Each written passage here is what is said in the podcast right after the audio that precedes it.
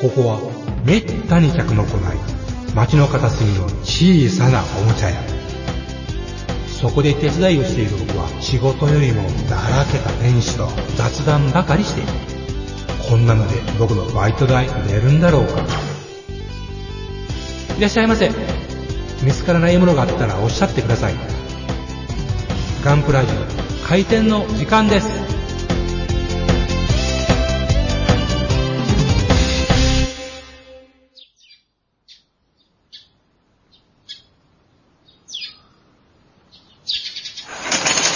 おはようございます。おはようございます。おはようございますガンプ朝ラですジかオいつもの3人で、 朝、朝ですね、今多分 ね。はい。どんな時間ではもいおはようございますです、まあい、つもの3人でございます。朝10時開店ということで。ほんまにそんな早朝から悪夢スやったんですか、ここ。でどうなんでしょう普通、模型屋さんとかは何時頃に開くんですか11時ぐらいじゃないですかね。あ11時細かいですけどうんじゃあ11時で。おはようございますが、微妙になっちゃいますね。まあ、業界、おはようございます で、常に行くと。はい。じゃあまあ夜でもおはようございますということで。そうです。さらにおはようございますですよ。さて、はい。今回はうん、どんなネタがあるんでしょうか直球ですね。え、プラモデルのお話を、はいあ購入物のお話を、はい。よまよいさんと僕は準備して、はいそう。ちいさんはアニメの話してくれるんですよね。 まあ、それぐらいしかネタがないというか。 じゃあ、最初僕の方から、今回の仕入れの話でいきましょうかね。はい。おおー願いします。うん。まずですね、静岡でも発表があって、これ、えー、4号、ドイツ4号駆逐戦車はい70の A。はい。 A はアルケットの A ですね。アルケット車っていう。何ですえーか、あアルのケットって。えねーとね、メーカーですね。工場ですね。だからアルケットとフォマークっていう2つの工場があうの、ん生産してるんですね、4号戦車を。で、4号戦車はもう、すなんだろう、進化の限界に来ちゃったから、はあ4号駆逐戦車と、それから、もう、砲塔戦車は無理だから、4号駆逐戦車とよく似た戦闘室を4号戦車の車台に取り付けた固定式の戦車として、この、今回タミヤが出した4号駆逐戦車 70A アルケット、アルケット車っていうバージョンが出たんですよ。最新の製品ですね。まさに、そうですね。えーっと、でも今年のね、結構早い時期に、えードイツのシュピールバーレン、シュピールバーレンメッセっていうところで、うんあの、発表があって、まあ、それかはいら随分待たされた感じですね。あ、そうなんですか。まあうん。あるって分かってたのに随分待たされました。うんフ。ェイスブック、フェイスブックとか見てるとね、海外の人が先に買って作ってることがたまにありますからね。そうそう。タミヤもやっぱそういうなんかヨーロッパ向きっていうかな、アジアには負けてないと思うんだけど、ヨーロッパには先に出しちゃうとかいうことがあるみたいですね。あるみたいですあね。ーうんうんいやいや、これはまたね、これはやっぱ待ちかねていて、うんえーっと、なんか、そうだな、どうだろうな、あの、パンサーと同じうん70機構径75ミリ砲を搭載した、うんえー戦車なんですよね。うん、で、まあ、あの、特徴的な、あで、この、この4号駆逐、えー戦車アルケットっていうのの、もう一うつんフォマークっていうところがあるって言ったんだけど、これはね、タミヤは2015年に、えーっと、リニューアルだと思うんだけど、うんあの、新しい MM として発表してるんだよね。で、いやそれは、いわゆるラングってやつですね。ラングですね。まさにラングですわ。あの、車高が、こべのち、ゃーんとしたね。うん、低い、駆逐戦車として、やっぱ、非常に進化した感じのある車両ですよね。これがベルト式の、組み立て式じゃなくてか、なんつうんだろう。ベルトになってて、それをつなぎ合わせることで、えー完成するっていう、まあ、簡単な形の機体が、機体っていうのはキャタピラですね。はいはキャい。タピラがついたキットだったんですが、うんこの今年発売されたこの 70A アルケット社の方のキットは、えーこれが組み立て式になっていて、はい。おーえーもう僕としてはこっちの方が絶対いいって感じですね。あ、そうなんですか作るのめんどくさいけどね。いや、これがね、めんどくさいっていうレベルじゃないところがタミヤのいいところだと思うね。ほうほう。うん、とってもいいですよ。うんというあのだと、、からもう、あの、ジグって言って、あの、一番やっぱ、僕が本当の子供の頃は、はい。うんキャタピラを作るのに、ドマニアの人たちがうん、一個一個キャタピラのピースを作って、それをレジンで複製して、で、それを組み立てて作ると。で、4号戦車だったら、あの、機動輪と、おー誘導輪の間に、その車体の上側をキャタピラが通ると、まあ、この戦車の場合は3個ないしは4個の、えっ、と、小、小型のおローラーがついてて、はい。その上側のキャタピラをゆこう、誘導するようになってるんですけどね。そ、そこにその、ベルト式だと自然なたわみが、たわみ、緩みんはあ、はあはあはあ、作れい。ないんですよ。うん。まあ、作るためには、ちょっとまあ、あの、押さえつけてね、うん強引な接着をするなどの方法をとってたんだけど、それが、この組み立て式になって自然な形の見た目になるっていうのが、ああ、なるほど。嬉しいってわけなんだけど、でもそれ組み立てるの大変だから、ね、あのー悩むとこなんだけど、今、まあ最近のタミヤは特にもう、まあなんだろう、昔のね、組み立て式の時には、うん。あ、一枚、キャタピラのパーツが一枚分どっかで間引いた方がいいなとか、うんそういうなんかこう、組み立てがちょっと大変だなって思う瞬間があるにはあったんですが、そうですね最近のはもう、むしろその、ちゃんと組めない場合は、うんユーザーが 悪いというぐらいのかっちり感になってて、なるほど。超おすすめなんですね。うん。これはね、待ってました。でね、見た目でみんながね、おりょりょって思うのは多分、うんシュルツェンって言って、ドイツ語、い日本語で言ったら、日本語じゃないんだけどうん、あれかな、エプロンとか、そういう意味なんだけど、まあ車体の横にまたサイドアーマーいうやつですね。わかりそうまそうす。そう、まさにですね、ままさに、まさにサイドアーマーですね。えー、薄い装甲板を側面に立てていて、それが、この、えー、新キットの4号戦車は、えー最高機型に分類されるんですけど、金網のシールドになっているとうん。金網っていうのはちょっと言い方がしょぼすぎですけど、あーそこそこの太さの光線を編んだ、甲の線を編んだ、はあそういう編みをその取り付けているっていうバージョンになってて、あ、メッシュ。これがねメッシュみたいな感じですね。メッシュですね。もちろんうんぶぶっとい線でできてるんですけど、これがね、なんか、とっても作りやすそうなんですよ、構成上ほ。うん。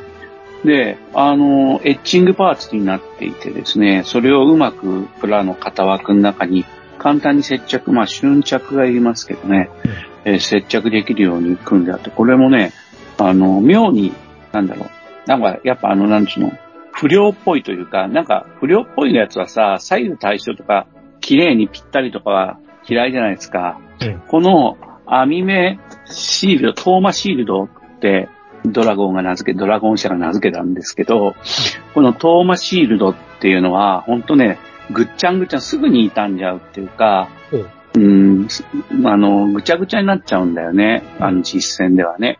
でもなんか、キット段階ではもう工場から出たてのうん、バリバリの、ピンピンのうん、メッシュになっちゃうのが心配ぐらいの、なんかこう、組み立てが簡単でもう最高なのに、また余計なことを考えてしまって、 これどうしてボロにしようかなとか思ってるぐらい素晴らしいですよ、これ。うん。はうん。いろいろ調べたんだけど、やっぱこのアーマーは、い。やっぱり対戦車銃、ロシア軍が使う、あ、ソビエト軍が使うね、うん。対戦車銃の弾を反らせたりとか、威力を弱らせたりするために開発されたのはやっぱ間違いないみたいで、で、一枚板のシールドは重いので、うん軽くして、効果は同じで軽くするために、えーメッシュにして、まあ600キロ、600キログラム軽量化できるうんっていう触れ込みで開発したみたいなんですけどね。もちろん、まあ、後に、成形作薬団パンツァーファーストだとか、うんバズーカだとか、ああいうのにも、ヒヒートダイムですかね。そうですね、成形作薬団の弾にも、お効果があったっていうふうに言われてはいますけどね。うん。それを狙って作ったものではないみたいですね、もともとは。うん。うん。っていうのがね、あってね、まあとにかく、あれだね、嬉しいヒットです。で、僕これ作って、はうい。ん、あと、歩兵を7、8人乗せて、うんえー、また、あのーバラトンコって言ってね、チェコスロベアキアの、あー当時ね、チョコスロバキアっていう国の正面にいた車両を作ってみたいなって思ってますね。おーほんとね、開発から9年、1945年まで戦い続けた4号戦車って、やっぱすごいなって思いますね。なるほど。ここまで強くなって。うん。なんかこの、この選手だったら61式ぐらいまでとはギリギリ打ち合えますからね。うん。うん。そうなんや。 61式ほあ日本の自衛隊のね、61式戦車と一応打ち合えるぐらいの。あ、もちろんあの、照準機とかは61式の方がいいし。うん。なんですけど、走行圧とかは変わんないんじゃないかう。な。ほううん。砲弾を真面目に開発し続けたら多分61式と十分打ち合えると思いますよ。ラうンんラングなんかは戦後もしばらく使ってたんですよね。そうそうそう。あれですね。あの、中東戦争に実際に出てますかで、らすよね。うん。フランスからね、売られたっていう話でしたよ。おーうん。やっぱ、すだからシャーマン相手だったら十分 うん。やれるっていう形なんだけど、でもまあ、活躍したっていう資料は未だに見たことがない ね。あーうん、写真はチェックしてるし、うん。作ろうとも思ってるんですけどね。うん、でも、活躍したとは誰も言っていない。いたということは言ってますけどね。うん、ちなみにこれはチメレットコーティングはしなくても大丈夫なやつなんですかえっと、今回の、はいあのータミヤが今回出した車両は、もう、セメリットコーティングは、は廃止された時期の車両なので、あ、人この車両については、うん、この車両についてはえ、コーティングはなしで。 よかった。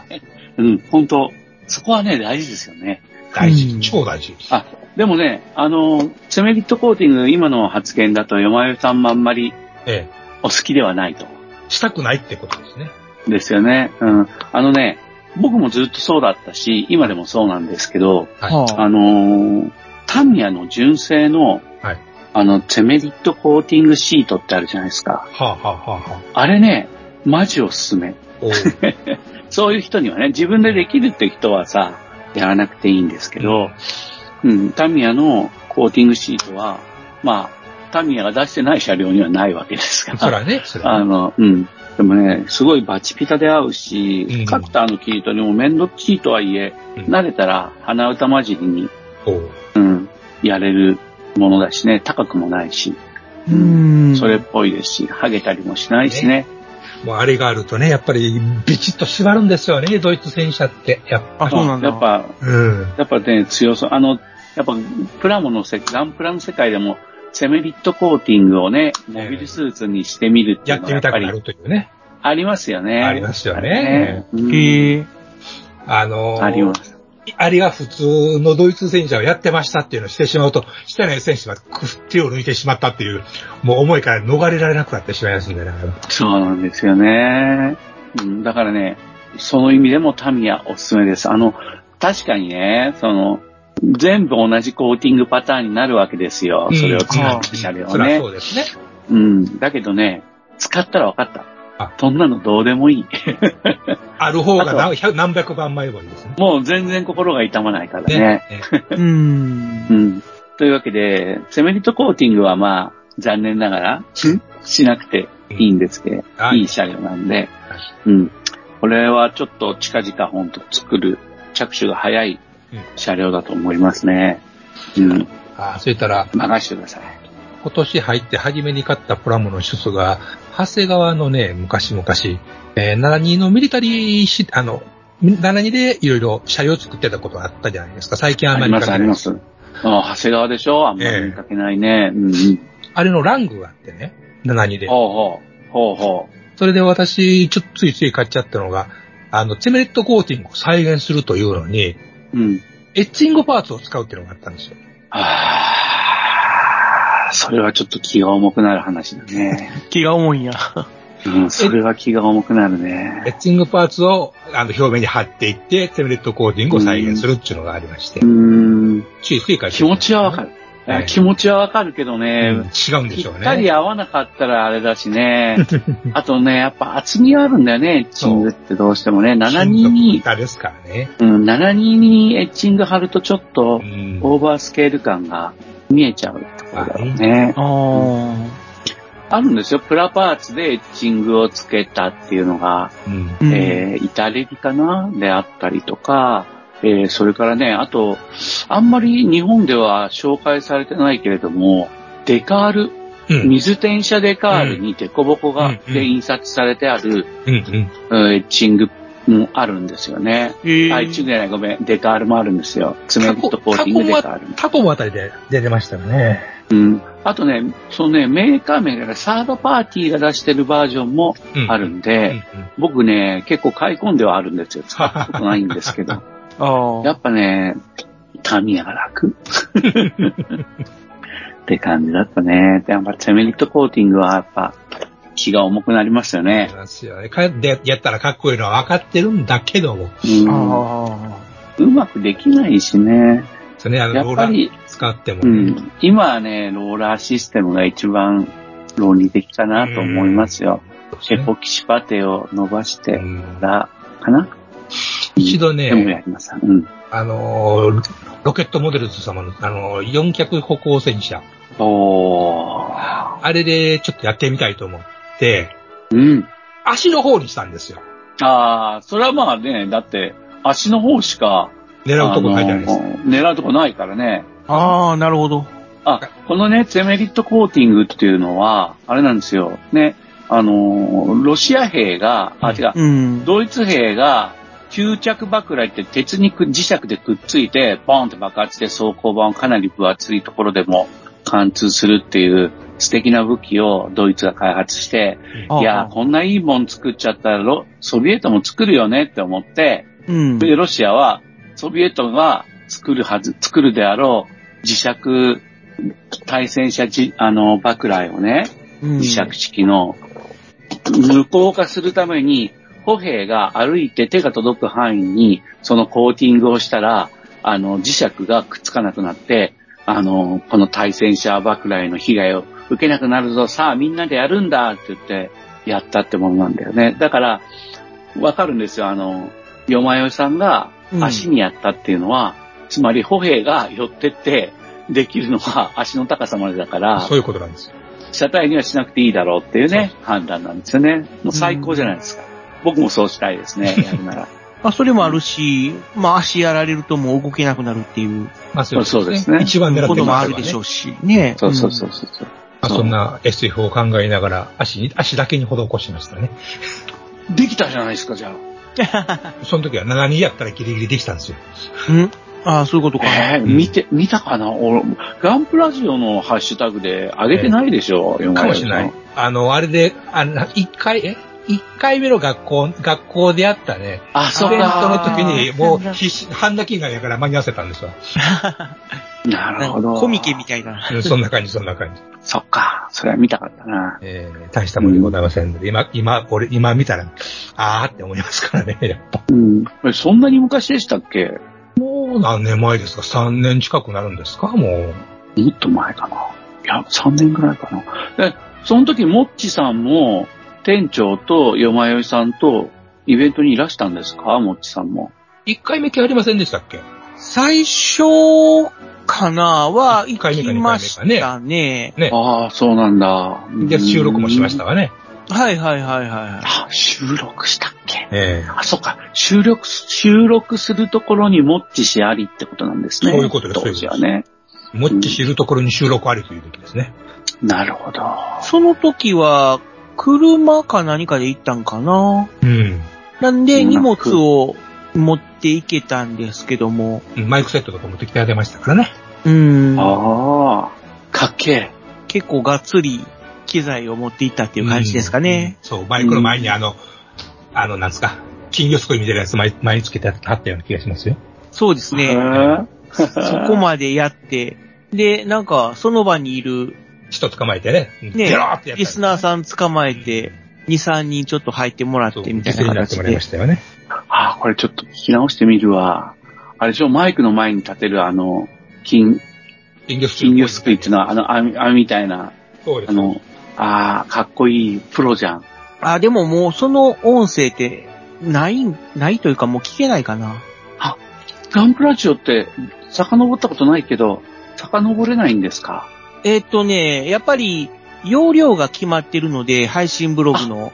なるほど。うん。で、その、一応その容量がいっぱいになった時に、みんなで相談はしたんですね。どうしましょうと。あの、これから有料にして、あの、容量を増やすか、それとももうこのまま古いデータを消して、まあこのままでいくかっていう形で。でも、古いデータ消していっていいんじゃないですかみたいな話になったんで、まあ一応、ガンプラジオでは古いものから削除していって、新しいやつを配信するっていうなるほど。まあ、形にはしてるんですね。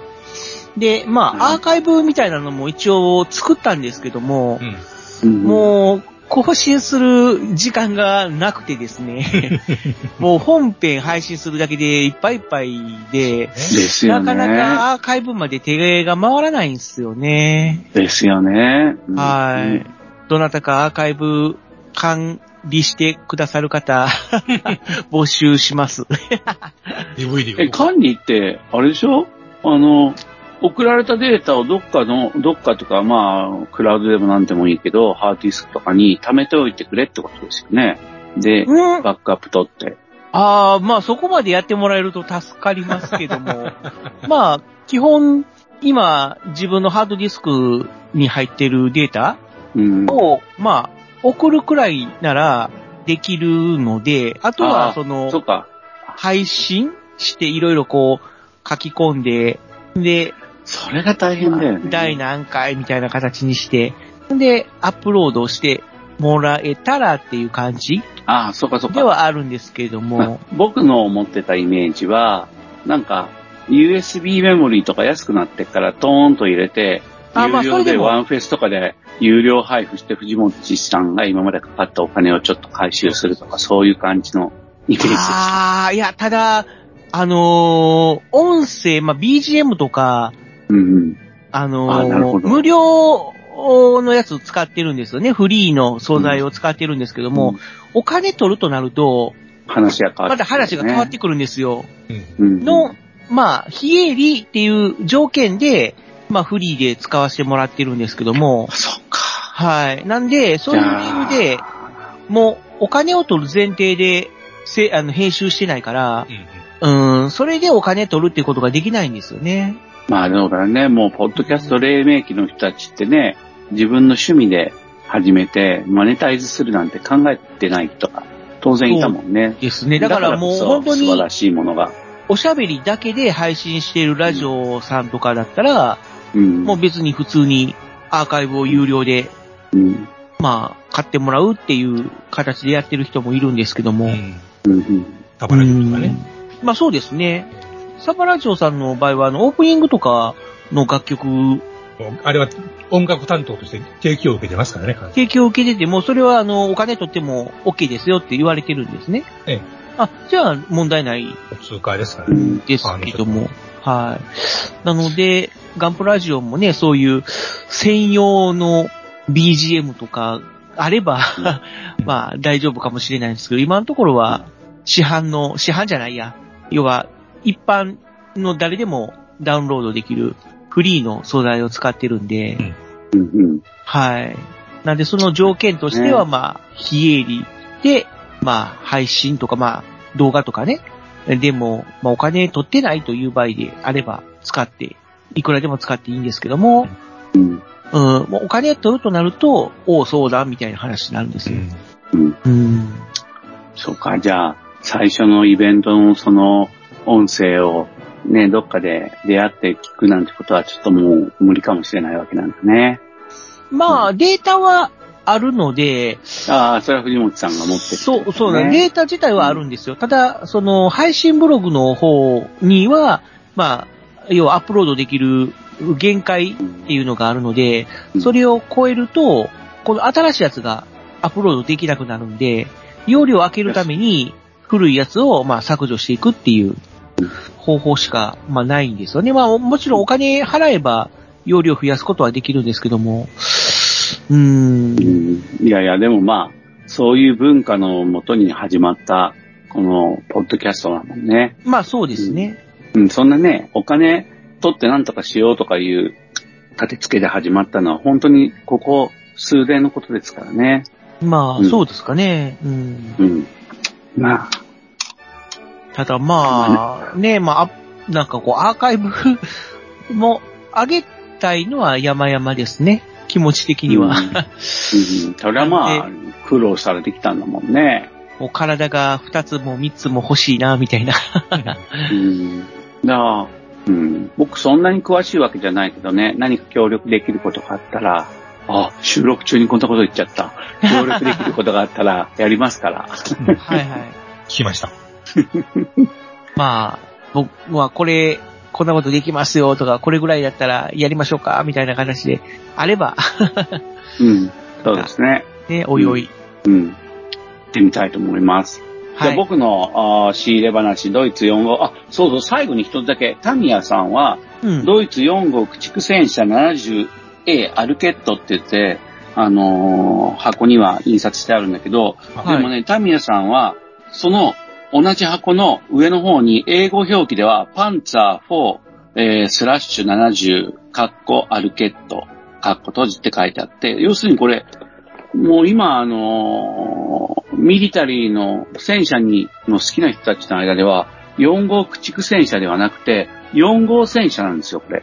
あー4号戦車の最終型なんですよね。なるほどでね。も調べてみるとやっぱり、これはヒトラーが、これはもう4号戦車これにしなさいって言って、うんうんアルケット社に命令をしたっていううんことが伝わってて、4号駆逐戦車の方がかっこいいからね、ううんん。あの4号駆逐戦車って日本語表記になってるけど、えー、世界的には4号戦車 70A として売ってるっていう商品なんだよね。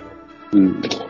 どうも、ありがとうございました。また買います。はーい。じゃあ、まあ、ちょうど、霧がいいので、お茶タイムでもしましょう。お茶タイムというか、ティータイムでもしましょうか。はい。じゃあ僕が買ってきます。今日バはカンドラ行ってきまはいす。。小田さありんががとうございます。はい。じゃあ、はおい願いします。はーい。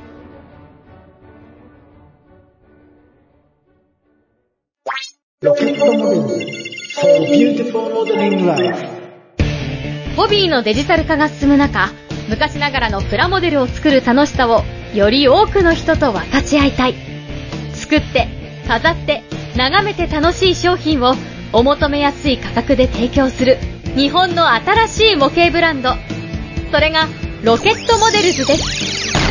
ロケットモデルズのプラモデルは全国の小売店、オンラインショップにてお求めいただけます。詳しくはロケットモデルズで検索。ウォルターソンズ。それは、根っからのホビー好きが立ち上げた、プラモデルメーカー。ホビーにかける情熱のありったけを注ぎ込んだ製品を、皆様にお届けいたします。モデルキット999シリーズは、その名の通り、999円という低価格で、簡単に作れる楽しさを味わっていただけるキット。お求めは、全国の模型専門店、または量販店、オンラインショップなどでどうぞ。ウォルターソンズジャパン。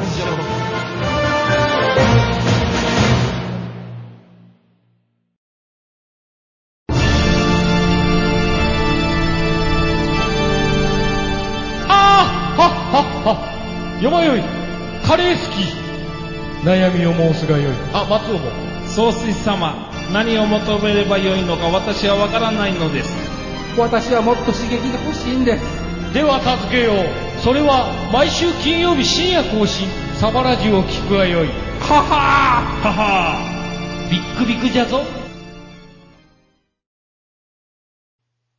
よまよいさん、もっちさん、エニグマくん、プラも作ってますかゆいまるです。それでは、ただいま帰りました。あー、ありがとうございどうもまりがとうございますはい。ご苦労様です普通にお茶ですよ、お茶ですよ。す。あお茶、僕今回はお茶。昭和41年生まれなんですけどね。はいやー、その頃ね、子供の頃はね、お茶なんか売ってなかったっすよ。コンビニ。こコンビニもなかったんだけど、ない。あ、まあまあ、まおあ。茶なんか売ってないしね。あーお茶はまあ水なんだかから要なすんるでに買うんやねんと思ってね。缶、缶のお茶とか、缶、ペットボトルのお茶がなかったってことですよね。そうだ、そういう意味、そういう意味、そういう意味ですうよ。んお茶は自分家で入れるもの。金払って買う、金払って買うもんじゃなかったですからね。そうそうお茶って大体そうですよね。急須で入れるっていうものですもんね。ましてや水なんか金払って誰が飲むねんっていう話でしたからね。そうそうそう。もう今買いますもんね、普通に。グビグビ飲んでるし。ねまあ ね。普通にね、自動販売機とかで。と僕のはサントリーのウーロン茶。よまよいさんには総健美茶。で、えー、藤本さんにはジャワティーストレートを買ってジャワティストレートまた、えなかなかないですよ。難しいな。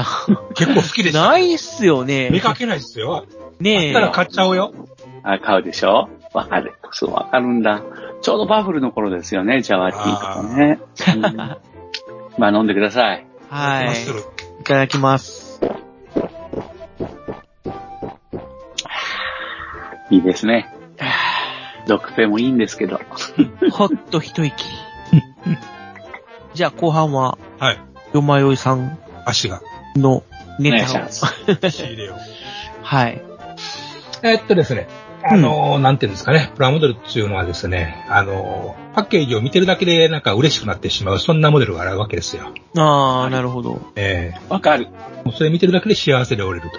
まあそうですね。うん、作らんでもいいんじゃないかと。そ、そこ は、それうは、わそれそれははちょっと、それは別として。おーたまたまですね、某家電量販店、ブラブラしてたらですね、はあの、もう俺が買うような、欲しくなれるようなキットなんかはもはやあるまいよと思ってたわけですよ。い。うんもうなんです。もうガンプラ見てもなんかこうね、水星の魔女のキット別にいらんしなと。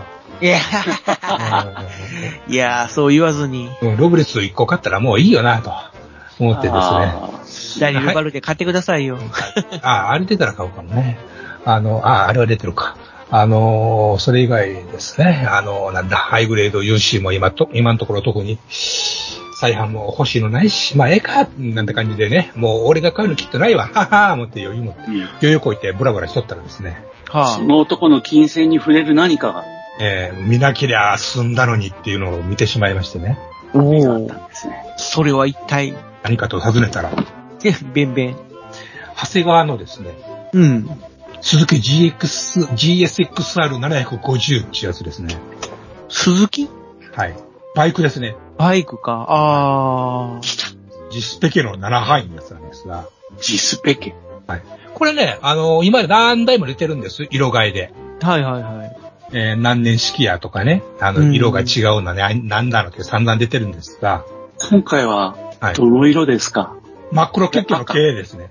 あ、真っ黒系のキットがあったっけ。はいい。出てたんですよ。こんなもん知らんかった、買わんかったのにも それって最新キットですね、きっとう。。そうですね。シャレ、うんあ の、いあ、違う違う違う違う違う違う。うん。やね、ここの黒が僕大好き、大好き、大好き、大好き、大好きだったんですよ。おお。ああ。で、今まで、その、白青とかね、出てて、はいこれはこれでかっこいいし、まあ、これ買って黒く塗っちゃおうかなとか、ふぬけたこと考えてたんやけど、いやいや、そんなことしたらデカール使えんしな、買わん買わんと思ってたんですね。はいうはい。ん。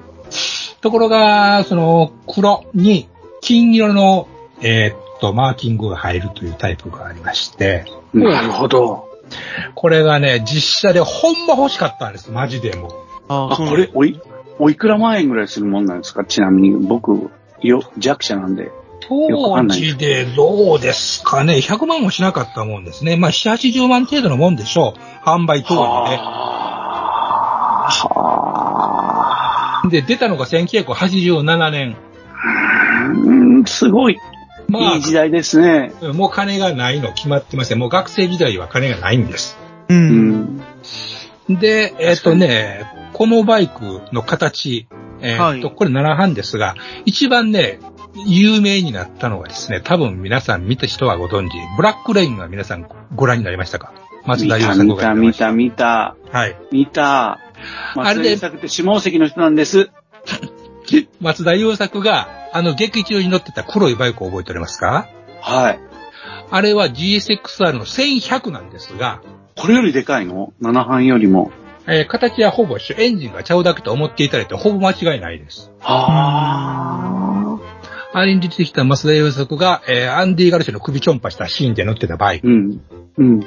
これがその形なんです。うん。はあ。そう言われて欲しくなる。でしょうん。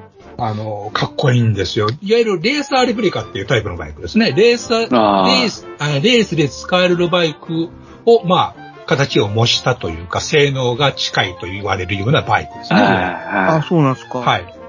あえっと、この、この当時のバイクっていうと、えっと、うんこの時期のスポースーパースポーツと言えるバイク、要するに性能が、まあ、トップクラスのバイクってやつは、い。うーん。みんな丸目に等で、フルカウル、カウルっていうのは周りのペアリングっつうんですか、うんまあうん、樹脂製の、えっと、そうまあ、清流効果を持ったパーツというやつですね。うーん。はいはいはいはい。どれもこれも似たような格好してるんですわ。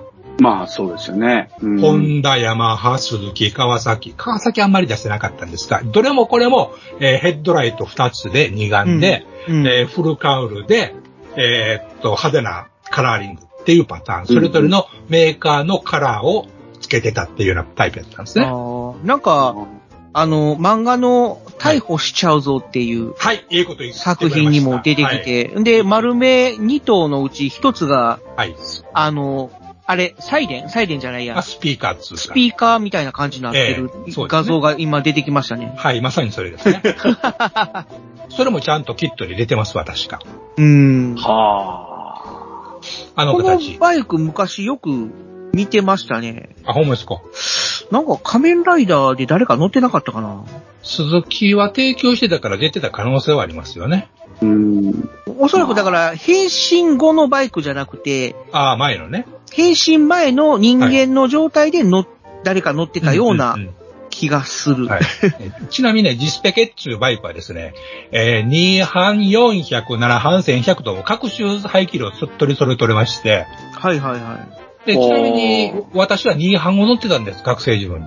うんおー。で、それがまさに黒の金のマーキングで、全くカラーリング的には一緒やったんです。はあ。かっこいい。で、2半鼓動にすると7半1100っていうと、あの当時、まあ今でもそうですが、まあ憧れ、戦望の眼差しで見るバイクやったんですね。うん。ああれ乗れるやつはすげえっていうバイクなわけですよ。えあー。スポーツバイクの頂点ですね。いわゆる、当時は僕らの学生自分はまだ大型自動二輪っていうのは免許で取れなかった時代ですんで、あ。ああ。小さい、わ若いとね。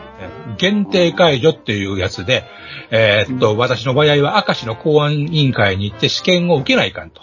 まあまあまあまじゃないと限定解除になりませんというタイプや、時代だったわけですね。あ。でしたね。うんはい。だから大型のバイクっていうのは憧れだったわけですよ。えーっとううんんうんないう風な、えっ、と、思いがいろいろないまでのですね、ジスペキの7半というやつなんですね、私にとっては。はいはういはい。ん。うん。その黒いやつ、えっ、と、そうも楽そうっていうのがあってですね、もうんうんうう、んすべてにおいて、もう素晴らしい存在なわけです。う。うんんうん確かに。わかりますよ。そうですね。なんかこう、白と青のうん。ツートンっていうやつんと比べて、ええなんだろう、ちょっと重厚感があるというか、強そうでし逆に、逆にああいう明るいカラーリングにすると、ちょっと軽く、ょ。うん。軽いっていうかな、うんちょっとこう、ふわっとした感じにうん。見えるけれども、うん。真っ黒だと、こう、よりずしっと、こう、重みを感じるっていう、強、強そうでしょなんかそんな感じしますでねし。ょうん。悪強そうですよ。そう。それを教えてくれたのがブラックレインだったんですね。へえ。ああ、なるほどね。なるほどね。うんなるほどこのね。バイクってこんなかっこええなって思思ってたんですよ、あれ見て。な当時、ニーハには乗ってなかったってこと当時2半に僕乗ってました。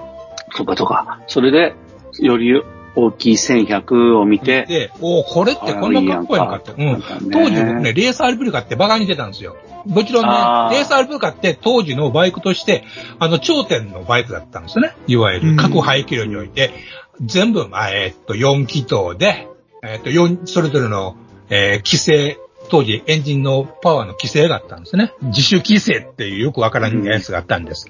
で、やはりやったら45馬力。えー、400だったらあー400対56馬力やったか、ちょっと忘れましたが、えー、7班で77馬力やったかな、それぞれまああったんです。うん。すげえ。で、あのえーはい、あ、ごめんなさい。今ちょっと画像ではい検索したら、はい、ちょっとサングラスかけたおっちゃんがこう、はい。棒みたいなのを地面にギャギャギャギざャわざわざわざわ個室でつけてる。あれ、刀ね。あ、刀。あれ、確かなんか見たことあるような気がするんですけども、はい。なんか、アニメのアキラうん。あーをインスパイアし。たシーンっていうことで、なんかどっかで紹介されてたような。うーん、ちょっと僕はその印象はなかったですね。あ、そうなんですか。アキラも、要はバイクでバそうーでっすてね走りながら、うんうん、素鉄敵なパ映画でイすねプ。みたいなのをこう、ギャリ地ン面ギにャリンってやりますけど。そうそう、こすりつけてギャギャギャギャってこう、やるシーンがあるんですけども。えっとね、あれサイドカー乗ってるやつでしょ。うーん、まあちょっとそこまでは覚えてないんですけども。うーんとね、海外やったところか、サイドカー乗ってる時ギャリンギャリンってやったか、どっちかっていう気はするんですけど、確かにあれからひょっとしてイメージ取ったのはあるんかもしれませんが、あんまり似てる感じは僕はしてないです。うん。ただまあそのシーンで使われたバイクってことですね。あの、あブラックレーンでね、うんうんうん。松田優作が乗ってたバイクはいはい。が1100やったんですよ。確か真っ黒ですね。まあ、これね。うんう。ん。で、僕それでレース RP 買ったバイクって、その日本のバイク、えーっと、ホンダ、ヤマハ、スズキはいはいが、どれも、こういうフルフルカールで、あの、ヘッドライト2と、丸目2灯で、うんどれもこれもしたら思んないのってずっと思ってたんですよ。なるほうどんね。うん。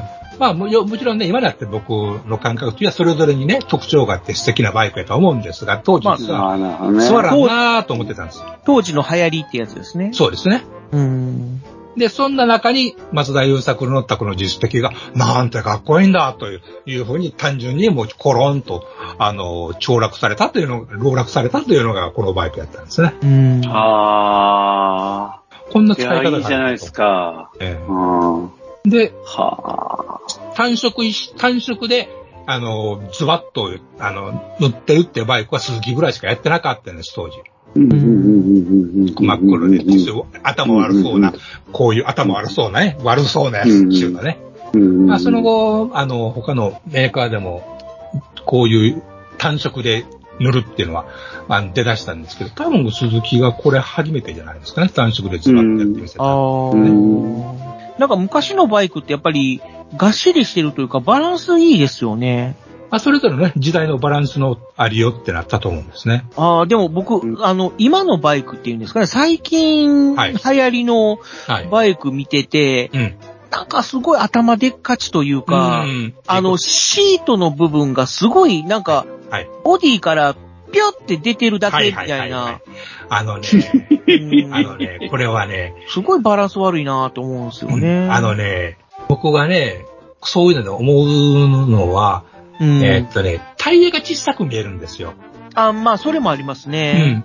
タイヤが小さく見えると、バイクってね、アンバランスに見えちゃうんですよう。ん、そうですね。で、なおかつそれで人が乗ると、もっとね、アンバランスに見えちゃう。うんタイヤが小あさくあ、そ見えちゃううんでね。そうなんですよ。うん前がすごい重くて、後ろが軽いっすてよ。いうか、んんそういう、うん、前に重心が行き過ぎてるようなうん。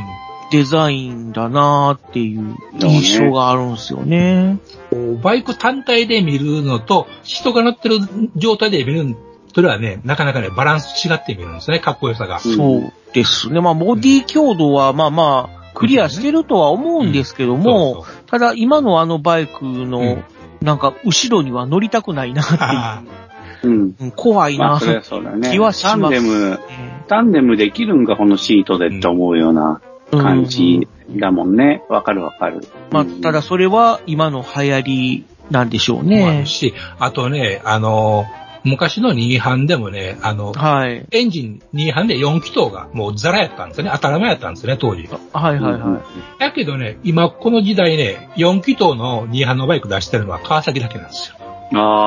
ああ。はオーパーツになっちゃってるんですよね、逆に言うとあ。。え、今って何気筒なんですか今に、いや、2班400それぞれバイクありますよ、7班とね。7班があんまりないかな。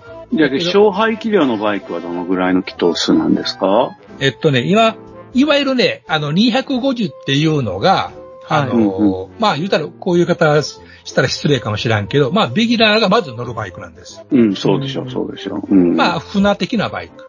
で、逆に言うと、なぜ、なぜそうなるかっていうと、まず車検がない。はいはいはい。 2違反を超えるバイクは車検がいるんです。うん、ああ、そうですね。だから、まず車検のないバイク乗りたいじゃないですか。そんなお金かかる。うん。。はいうんうんで、なおかつ高速道路に乗れるんです。ああ、2班でね。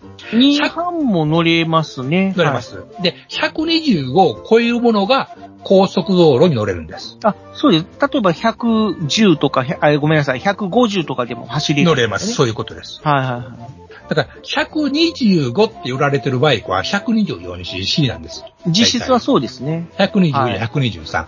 だから、高速道路に乗れないんです。うん。あ、そうなんだ。はい。だから125以上になると高速道路に乗れるんです。逆に言うとね。そうですね。まあ、高速だけじゃなくて、あの、自動車専用道路にそうもですね。乗れる。乗れないっていうう。ん。125以下ではね。そうそうそうそうそう。うんだから、あの、、ピンクナンバーのやつそうではす、ね。乗れない。走れないんですよ。そうですの、あの、高速もそうだし、うん。要は、関西で言うと、うん、浜バイとかね。ね。 3号いや、43号線は走れるのか。 43も大丈夫。浜バイとか走れる。ああ、そうですね。あの、36バイパスもそうですよね。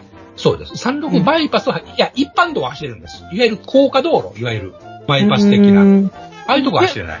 高速道路ももちろんね。確か、36バイパスも、あの、西神戸有料道路は走れるけど、36バイパスにかかると、乗れないはああ、あの、新神戸の下に。ず。そうそう、新神戸トンネルをと通るルあれ行ーけト。なかったっけあれはいけないはずなんですようん。めっ確ちゃか。ローカルの話してる。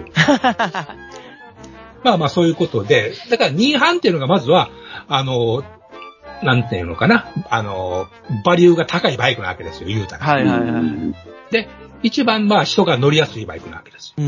ん。で、昔は4気筒のバイクっていうのがふ全ご普通やったんですね。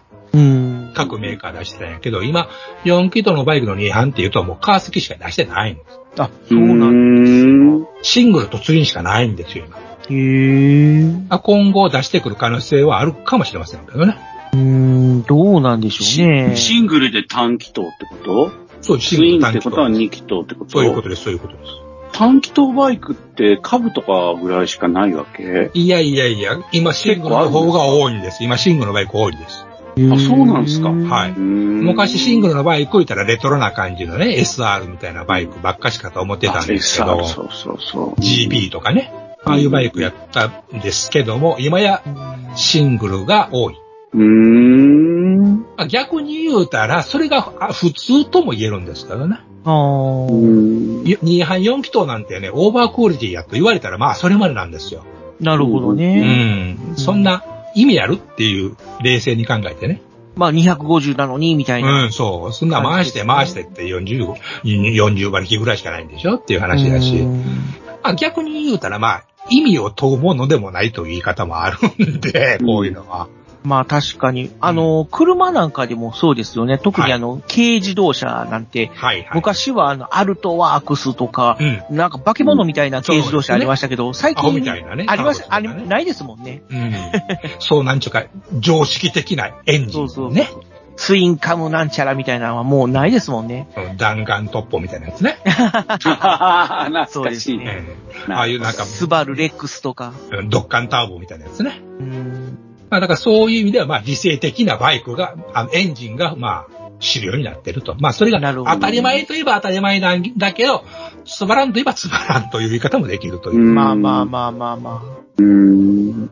まあその分、大型の、あの、はクラスになっていくと、リッタークラスになるともう、えーっともう170、80馬力普通に出ますよいうバイクはザラなんで、あ。うん。ああ、ですよね。それはそれでちょっと気狂ってるという状態ではあるわけです。うーん。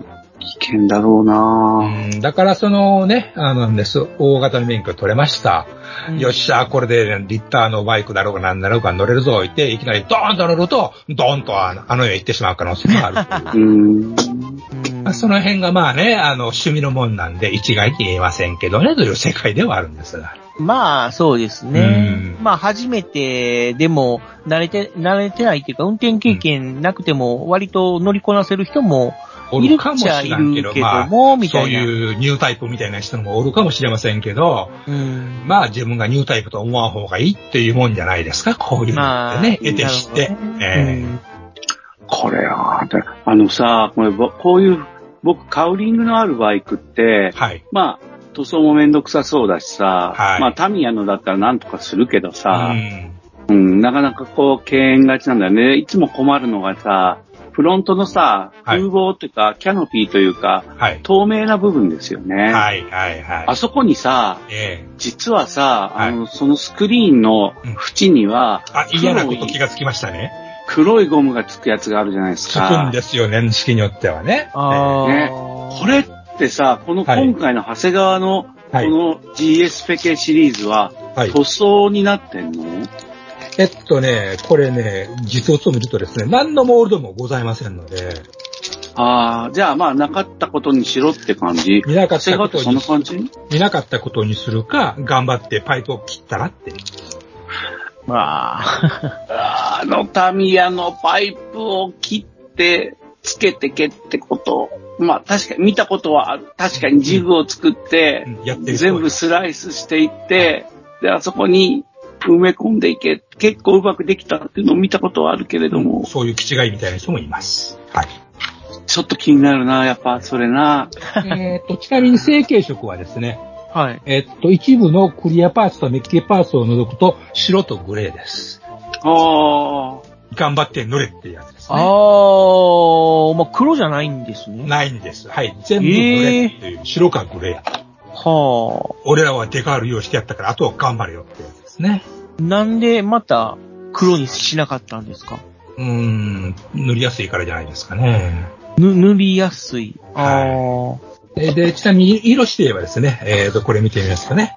書いてるのは、ホワイト、ブラック、レッド、イエロー、グリーン、シルバー、ゴールド、ニュートラルグレー、黒鉄色、艶消しブラック、クリアレッド、クリアオレンジ、艶消しホワイト、セリグロス、ブラックっていう感じで、あの、ほんまにひねるない色しか書いてませんね。あ。ああ、うんまあ好きな色に塗れと。まあ、少ない色塗っていいと思います。まあ、その辺のこだわりは頑張ってるんですけど。ああ、そういうことか。うん黒は黒なんだよなっていう、バイクのね、色ってね、現物は確かにね、ひねるのはね、黒でしかないですからね。うん。ここはこれまあ、はメタリックでもいないんだよね。うか。もうほんまの単なるその色ですから。パッケージの、その箱のはい。絵のはい。はい。バイクは黒なんですよね。黒。うん。もちろんね、照り返しとかはね、それはまあ、シルバーっぽくなってたりとか、うん。引っかってたりはしますけど、そこはまあ、お前ら頑張りやいう話で、あここはもう頑張って磨いて磨いて、光があったらピッカピカにやるのがまあ、筋なのかなっていう気もしますよね。あ。おー。しあの、造形の形で光を表せばいいじゃんっていうね。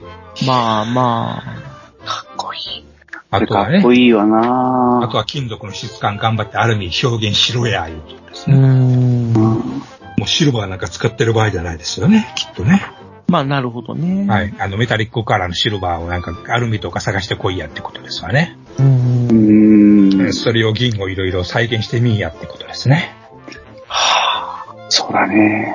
うんだ。結局、結局あれなんだよね。だから、僕はバイク弱者なんで、はだからまあ、まあ銀で塗れって言って、ただの指定通りの銀を塗るかどうかはまあわあ。かんないけうんうどんうんう、んまあでも多分これのメインの、これ角型のこれフレームねで。すよね。はい。うん。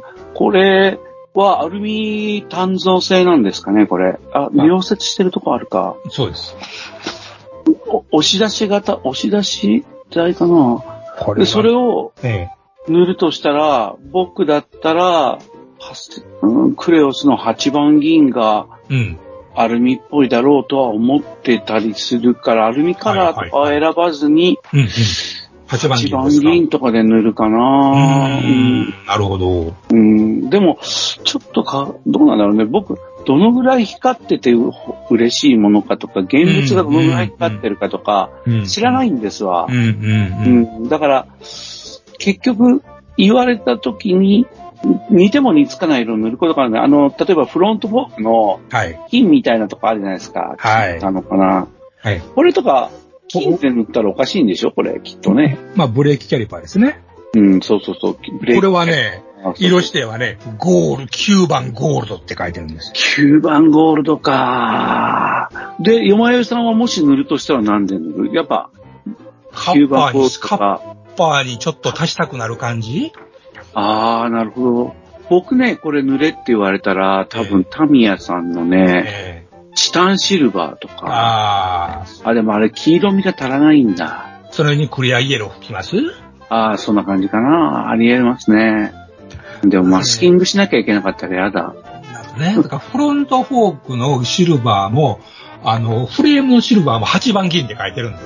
あれはないよなってなるじゃないですか。それは嘘ですね。それはないなってなるじゃないですか。うんえ、結構、長谷川力抜けてるね。その辺の色指定がね。だから逆に、あれですね、あの、サーフェイサーの黒。うん。あれ生かした方が綺麗に出るとこあるんちゃうかっていう、シート周りとか、あそんな気もしますしね。だからその辺がほんままあ、黒ほど、黒ってね、再現するの嫌な色ですよね、そういう意味ではいね。やー、黒は難しいね。ね黒は難しい。うん。黒は難しいね。色やっぱ指定の黒は難しいですね。黒って言ってもね、こえう、ま、本当の真っ黒うん。でもあるけれども、うん要は光の具合とかで、そうですね。なんだろうな、この、ちょっとこう、白っぽくなってる黒っていうのかな。そのエンジンのね、金属の塗られた黒と、うんカオルの樹脂に塗られた黒ってやっぱり変えたいじゃないですか、そりゃ。そうですね。うんはい。やっぱり樹脂に塗られてる黒って、ツルツルピカピカしてるイメージですよね。ええうん。逆に、銀っていうのシルバーに関しては、プラスチックのシルバーよりも、金属のシルバーの方がツルツルピカピカしてるようなうん。イメージですかね。で、フロントフォークとアルミ、あの、フレームやったらやっぱり材質当然違うはずですから、う。うんん。やっぱその、そうだ金属ね。感もね、変わってくるじゃないですか。うんうん。まあ、その辺、やっぱりその、モデラーの腕の見せ所みたいな感じですかね。で、考えて考えてなかなか手が出ないっていうね、うんよくあるパターン、私のよくあるパターンなんですが。うん、今の話はやっぱ、そっちにはまったらはまっちゃう話だね、やっぱね。うん。で、実写を知ってて、その質感が分かってるからこそのこだわりなんだよね、きっとね。うんどうしてもね、あの、まあ、だけど、それはそれとして、まあ、目標は目標としての見栄えがあってもええやんっていうのももっともな話やし、うん。いや、でも、やっぱ実写知ってるとね、うんやっぱ、それはやっぱ考えちゃいますよね。ね、二の足踏んじゃうところがね、どうしてうも。ん。あ、そろそろ1時間ですけれども。あ、ズバッと来た、ズバッと。これは、はい、プロデューサー。はい。プロデューサーのアニメ話は次回ってことで、次回にし仕ます事ですか。かいやいや、話してくださいよ、話してください。軌道エレベーターについてちょっと語どっってちもらいあたあい。ー、まあ、なんか、なんかいきなり。あの街はどこなんや、みたいなね。あーまあ、また、その水星の魔女に関する話なんですけども、ちょっと最新の話が、まだヨマヨさんがごぞうんご覧になってないということえで、ー、断固許されまちせょん。っとで、できないということなので、はい。ちょっと前のお話うん。をさせてもらうと、まあ、その、ミオリネと、あ、その前に、あれか。あ、でも、実質、はっきりと描かれたのが、あれですね、ミオリネとグエルが地球に降りる時に、まあ、軌道、あのーグエルがち宇宙に戻ってくる時に軌道エレベーターで帰ってきたっていうのはあったんですけども、それはもうセリフだけで、実際には描かれてなかったんですけども、地球に降りるときはね、こう、はっきりと描かれてたんですけども、もうん、今まで見たことないタイプのエレベーター、そうですね。ね。普通、例えば今までもいろんなアニメで軌道エレベーターって描かれてきたんですけども、まあ、例えば巨大な建造物だったりとか、まあ、大体あとバベルバベルの塔パターンですよね。そうですね、何かロープか何かで、えー、宇宙の、あのー、ステーションと繋がってるみたいな感じだったんですけども、今回水星の魔女で描かれた軌道エレベーターっていうのが、あれはなんて言うんでしょうね、レーザービーコンって言うんですかしかもワイヤーじゃないですかね、あれ。いや、なんかね、ワワイヤーじゃなくて、レーザー光線みたいなやつらしいですよ。ワイヤー使ってないんですか、あれ。うん、なので、要は、戦艦とか、まあ、例えば、宇宙戦艦ヤマトでも、うんあのトラクタービームっていうやつ。ー、トラクタービームってやつが、あの、えーブラックタイガーとかが着艦するシはいーンはいで、はいはいはい。レーザーみたいなのがピーって出て、で、それに当たったら、 2199でやってたやつですね。そうですね、とか、あと、大胆3とか、 あの、登場シーンとかでも描かれる、あの、レーザー光線がビーって出て、それを、あのー主人公が乗ってるマシーンがキャッチすると、うんレレーザー光線に沿って、うん。もまう、あ、あれは、本いわゆでる、あの引っ、張られるみたいな、シーマさんが言うところのガイドビーコンのやつでしょガイドビーコンみたいな感じですよね。ガイドビーコンが単なる光であれ、引っ張ってはこれないでしょうん、うんガイドなんでしょう、まあ、誘導みたいな形なんでしょうかね。あくまであれは、あ牽引の、ビームってことでしょ牽引ビームみたいな感じですかね。というとあの、スターウォーズになっていきますけど。うん。なんかそんな感じだったんですよ。こう、キラキラピカピカ光ってる、細長いうん。光俺線のようで。俺、うん、俺あれワイヤーやと思ったんですけどね。ああ、でも、うんワイヤー形式だと、例えばあの、G のレコンギスタはいはい。それ見て。で描かれたやつはう、ん。ワイヤーで上下するタイプの軌道エレベーターだ,、ね、だったんですけども、あれはもうはっきりとワイヤーが描かれてたんですよ。で、ワイヤーにこう、ガチッとこう、なんだろう、レールっていうんですかね、車輪みたいなのが、ガーンとこう、はいはいはい。あの、食い込んで、で、まあ、上下するみたいなうんうん。うんのがえ描かれてたんですけども、今回そういう描写もなかったですし、うん。うん、だって、うんそうなんだよね。ね、こう、やっぱり、ワイヤーであれば、ワイヤーに沿って、なんだろうな、そういう、あのーロープウェイを、こう、縦にしたような、うんああいう形になると思うんですけども、なんか普通にコンテナみたいなのが、うん。そういう光線に沿って上下するみたいな、ただ、光感じだったのでで引っ張るってちょっと超価格すぎんかと。引っ張るというよりも、要はレーザービーコンのように、うんその、レーザーに沿って上下するっていう。それエレベーターって言わなくね。でも、上下するんであれば、まあ、それも、エレベーターにはなるんじゃないでしょうか。エレベーターって外から動力があって動上下するからエレベーターじゃないんでしょうか。それは、ちょっと、その設定をそこまで読み込んでないんで、うん。その水星の魔女の世界では、どういう方式になってるのかは、うん、まあ分かってないですね。ちょっとわかんないんですけども、なんかそういう、ちょっと今までと違った、うん。面白い軌道エレベ形ーターだったんでってことはそうだね。はいうん両者そうだとね。まあなんかいろんな形の軌道エレベーターがあるんだなーってういう。ん。あれは面白いですね、やっぱり。はい。まあそういう話なんですけど。あれは六甲さんやったんやろうか、あれもやったんやろうか。うん。あ、まあでも、えーっとですたくさんありね、そうだったね。場所的には大阪湾って書いてましたね。大阪湾って書いてました。はい。いや、あれ、生駒なんかな、あの、後ろに見えた山は。多分そうじゃ。ゃないんでしょうか。うん。まあやっぱり関西なんだ、みたいな。 この間の戦いやったとこから、まあ、そ、そこそこ近いとこっていう感じでしたよね。そうですね。まあ、劇中ではもう、ね、日本じゃないかもしれないですけども、なんたらポート言ってましたよね。クイーンポートか。だけど、地理的はうん。なんだろう、地理のモチーフとしては、うん。関西がうん。なってましたよね。元になってるんじゃないかなっていう感じですかね。うん。うんうん。まあ、ねえ実際、軌道エレベーターのうん研究が日本で進められてるっていう話もうん。できてほしい。聞いたことありますけどもね。できてほしい。まあでも最近富野監督は、軌道エレベーター実用化無理とか言って、あっさり言い切ってましたよ、最近ね。 うん。まあでも軌道エレベーターはやっぱ、本当 SF 世界では憧れの建造物だからね。うんやっぱできてほしいけど、まあ、なんだっけ、ガンダム00の頃はなんか3カ所にしかなかったよね。はいは非い。常に戦略的なうん。まあ、なるでしょうね。意味を実持つ際やったらね。ものだったよね。うん。割と今回の軌道エレベーターは、まあそうは言っても、グエルとあの女の子ちゃんは、まあ超 VIP だから使用できるんだろうけど、誰でもおいそれと使えるってもんじゃないっていう位置づけだよね、きっとね。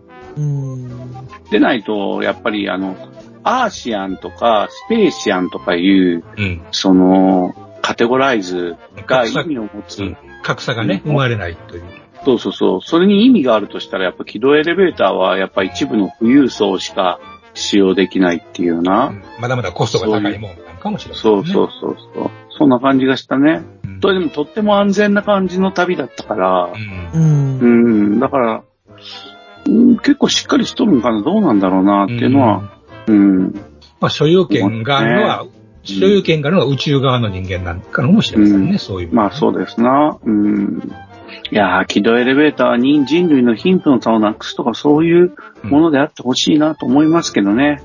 やっぱり利権の塊になるよね。まあ、なるでしょうね。それは儲かりますよ、あれなもんできたら。まあ、でしょううね。ん。でもあれがないとやっぱりあれだけの宇宙開発とか、無理ですよしないできないもんね。移民、移民なんて無理ですわ。うん。ちなみにあれだ皆か皆さん、あの、軌道エレベーターって初めて見たというか、うん意識したのは何の作品でしたまら、アあ、ーそサー・シー・クラークの、なんの、楽園の泉うん、かな。なあんかそんなの、感じ、SF 小説ですね、僕は。ああ、そうなんですか。よまよさんはまあ、あの、文字で見たのがなんかでそういう SF ものネタで見たと思うんですが、多はい。分初めてビジュアルで見たのはオーガスでしょあ、一緒だ。う。それをそ言うい、それを言いたいのだろうと思いましたよ。 オーガスなんですよね。ええで、うんオーガスの中で出てきた軌道エレベーターっていうのは、本当になんかこう、巨大な建造物っていうか、バベルの塔ですよね。バベルの塔みたいな感じのね、それがもう、ずーっと果てしなく空に続いてるってうんそいううそうそうそう。うん。感じで、で、その周りで、こう、いろいろ敵と味方が戦争したりとか、みたいな、戦そんな略、、戦略拠点として。うーん、形だったんですけども、うん確かに、あんな巨大な建造物だったら、ここ倒れへんのかな とか怖くなりますうよね。ん。あとはそれを言ったらあれですね、あの、エグザクソンって漫画でね、ああ、方針エグザクソン。ご存知でおー。ええもう前巻読んでますよ。はええい。結構読み返す漫画ですね。うんラストがちょっと寂しかったけどね。あ、そうね。侵略漫画としてでもやっぱ最高レベルですよ楽しいでね。すよねもう最高です。最高、最高。うんいい映像でしたね、あれね。ロボもう。ん。うん。うん。方針エグザクソンは、こうありましたね。そろそろモデロイドで出てもいいのかもしれない。いやー、出そうにない なぁうん。やっぱでも、エグザクソンの中では侵略してきた宇宙人が地球を支配するために重要な戦略ポイントとして開あの使ってて、人類はそれにもう依存して うん生きてるって感じでしたよね。技術もね、提供されたけども、っていうね。うん。いやー、軌道エレベーターでだいぶ広がり ましたね。 SF、うん SF オタク大好き。まあ、エレベーターですからいやー SF オタクの必修アイテムですよね。憧れ。トップトップを狙いとかね。 G のレコンギスタにガンダム00も出てましたね。あとトップを狙いの宇宙、あの、軌道、ロープウェイとかね。うん。うんあなんあ、か機動ローこうプウェイって言ったね。うん。いろんな、なんだろう、見方があるというか、いろんな設定があるっていうのが面白いなーっていう。そうですね。どう捉えるのか。うんはい。ということで、まあ、お時間も来てしまいました。えーじえー時間になってしまいましたかね。はい。じありがゃあ、とうございました。はい、ありがとうございました。まあ、今回はこの辺でということで、お開きということで。いや、皆さんも何かこう、意見がありましたら、そぜうひで、すね。お便りお寄せください。 呪いは間違っとるわというのはお待ちしてますんで。そうですね。まあ、間違ってるっていう指摘でもいいですし、えー僕はこういう軌道エレベーターをしてますみたいな。 なんで軌道エレベーターえー今、今作ってますとかね、教えてください。ああ、軌いや道エレベーターほんとそうですのねプラモデルって出ないか な。スペースコロニーはギリありましたよね。ああ、そうですよね。やっぱり難しいかな。なかなか共通のありがなかなか生まれにくいですよね。そうですね。はい。まあ、バンダイさん頑張ってください。 じゃあ、そろそろ閉店しましょうか。定点からからという。ありがとうございました。ありがとうございましたよろくお願いします。また次回も聞いてください。ガンプラジオでは、お客様からの温かいお便りをお待ちしております。配信ブログにあるメールフォームから、どしどしお寄せください。ガンプラジオ、ツイッターアカウントのリプライ、リツイートもよろしくお願いします。